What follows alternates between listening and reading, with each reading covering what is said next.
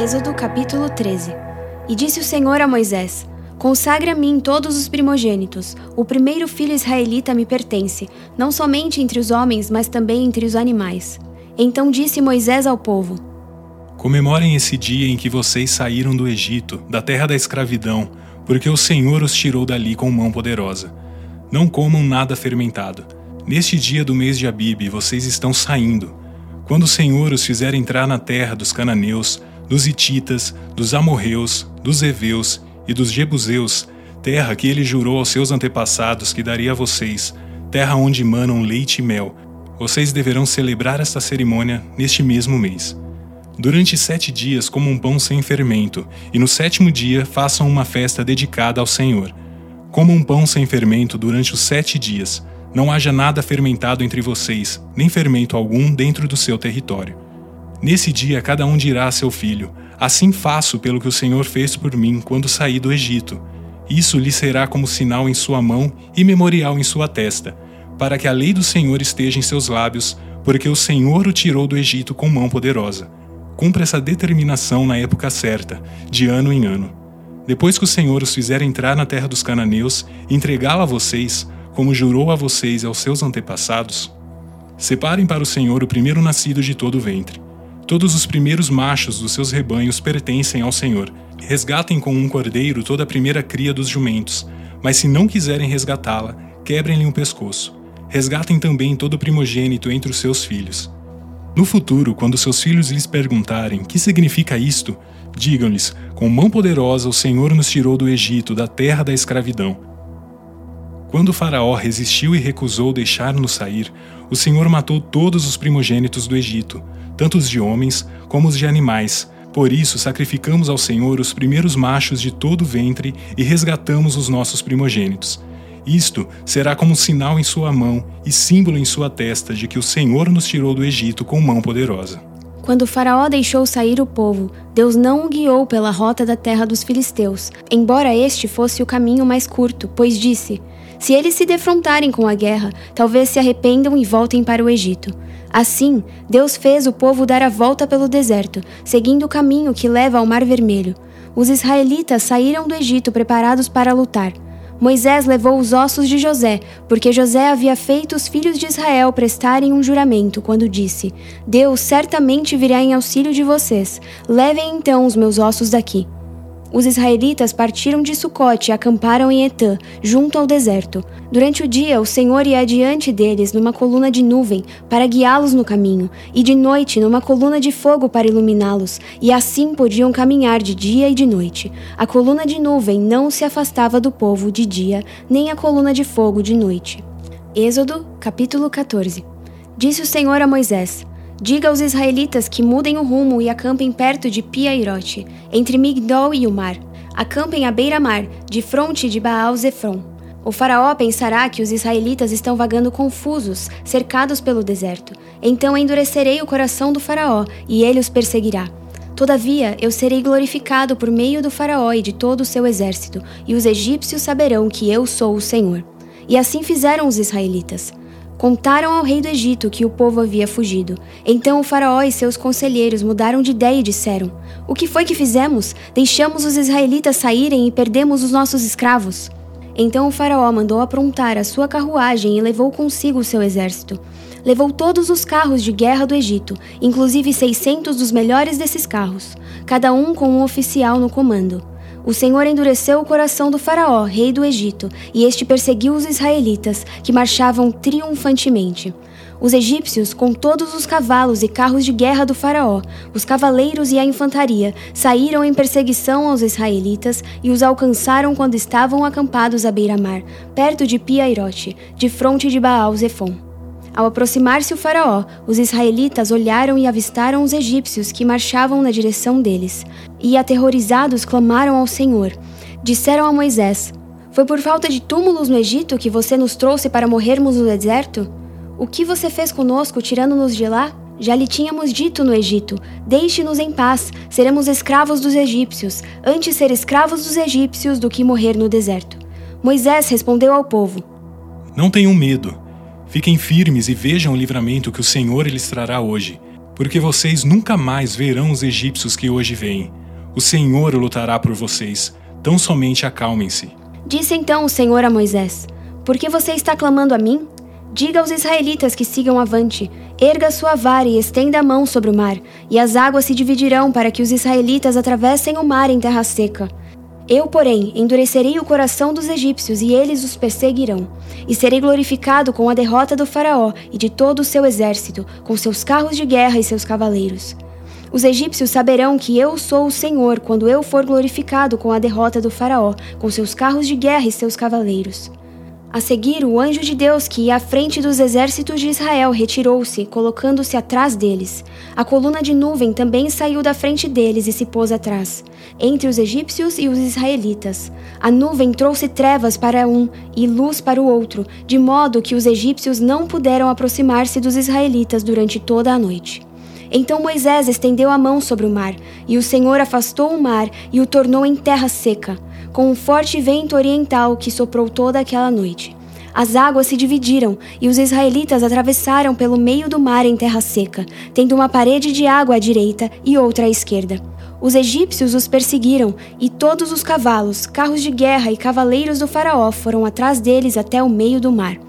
No fim da madrugada, do alto da coluna de fogo e de nuvem, o Senhor viu o exército dos egípcios e o pôs em confusão fez que as rodas dos seus carros começassem a soltar-se, de forma que tinham dificuldade em conduzi-los.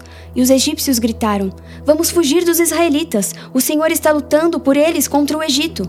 Mas o Senhor disse a Moisés: Estenda a mão sobre o mar, para que as águas voltem sobre os egípcios, sobre os seus carros de guerra e sobre os seus cavaleiros. Moisés estendeu a mão sobre o mar, e ao raiar do dia, o mar voltou ao seu lugar. Quando os egípcios estavam fugindo, foram de encontro às águas, e o Senhor os lançou ao mar. As águas voltaram e encobriram os seus carros de guerra e os seus cavaleiros, todo o exército do Faraó que havia perseguido os israelitas mar adentro. Ninguém sobreviveu. Mas os israelitas atravessaram o mar pisando em terra seca, tendo uma parede de água à direita e outra à esquerda. Naquele dia, o Senhor salvou Israel das mãos dos egípcios, e os israelitas viram os egípcios mortos na praia. Israel viu o grande poder do Senhor contra os egípcios, temeu o Senhor e pôs nele a sua confiança, como também em Moisés, seu servo. Provérbios capítulo 5 Meu filho, dê atenção à minha sabedoria, incline os ouvidos para perceber o meu discernimento. Assim, você manterá o bom senso, e os seus lábios guardarão o conhecimento. Pois os lábios da mulher imoral destilam mel, sua voz é mais suave que o azeite mas no final é amarga como fel, afiada como uma espada de dois gumes. Os seus pés descem para a morte, os seus passos conduzem diretamente para a sepultura. Ela nem percebe que anda por caminhos tortuosos e não enxerga a vereda da vida.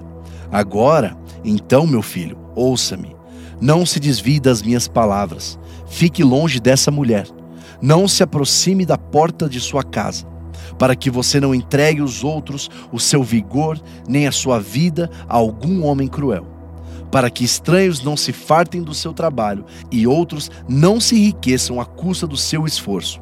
No final da vida, você gemerá com a sua carne e o seu corpo desgastados. Você dirá: Como odiei a disciplina, como meu coração rejeitou a repreensão. Não ouvi os meus mestres, nem escutei os que me ensinavam. Cheguei à beira da ruína completa, à vista de toda a comunidade. Beba das águas da sua cisterna, das águas que brotam do seu próprio poço. Por que deixar que as suas fontes transbordem pelas ruas e os seus ribeiros pelas praças? Que elas sejam exclusivamente suas, nunca repartidas com estranhos. Seja bendita a sua fonte, alegrem-se com a esposa de sua juventude, gazela amorosa, corça graciosa, que os seios de sua esposa sempre o fartem de prazer, e sempre o embriaguem os carinhos dela. Por que, meu filho, ser desencaminhado pela mulher imoral? Por que abraçar o seio de uma leviana? O Senhor vê os caminhos do homem e examina todos os seus passos. As maldades do ímpio o prendem. Ele se torna prisioneiro das cordas de seu pecado. Certamente morrerá por falta de disciplina, andará cambaleando por causa da sua insensatez.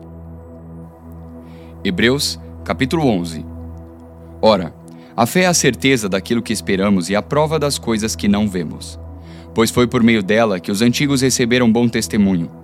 Pela fé entendemos que o universo foi formado pela palavra de Deus, de modo que aquilo que se vê não foi feito do que é visível. Pela fé, Abel ofereceu a Deus um sacrifício superior ao de Caim. Pela fé, ele foi reconhecido como justo, quando Deus aprovou as suas ofertas. Embora esteja morto, por meio da fé ainda fala.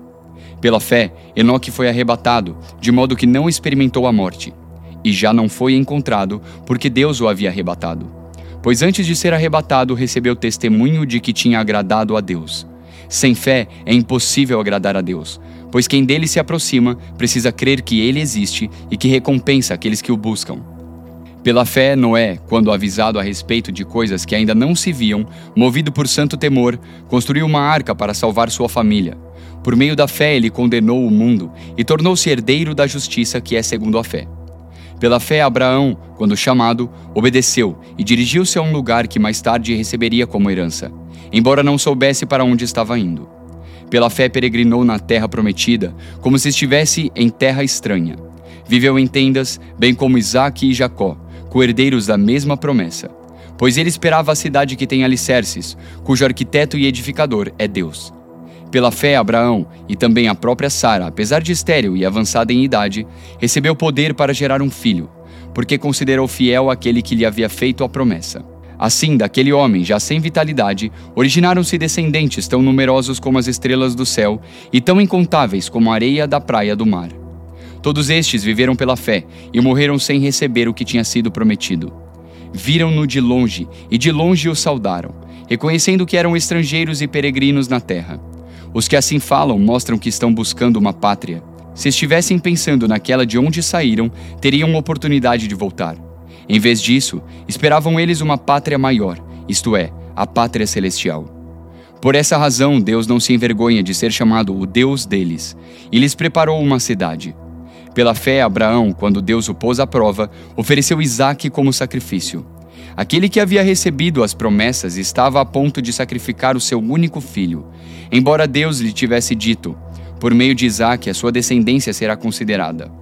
Abraão levou em conta que Deus pode ressuscitar os mortos e, figuradamente, recebeu Isaac de volta dentre os mortos. Pela fé, Isaac abençoou Jacó e Esaú com respeito ao futuro deles. Pela fé, Jacó, à beira da morte, abençoou cada um dos filhos de José e adorou a Deus, apoiado na extremidade do seu bordão.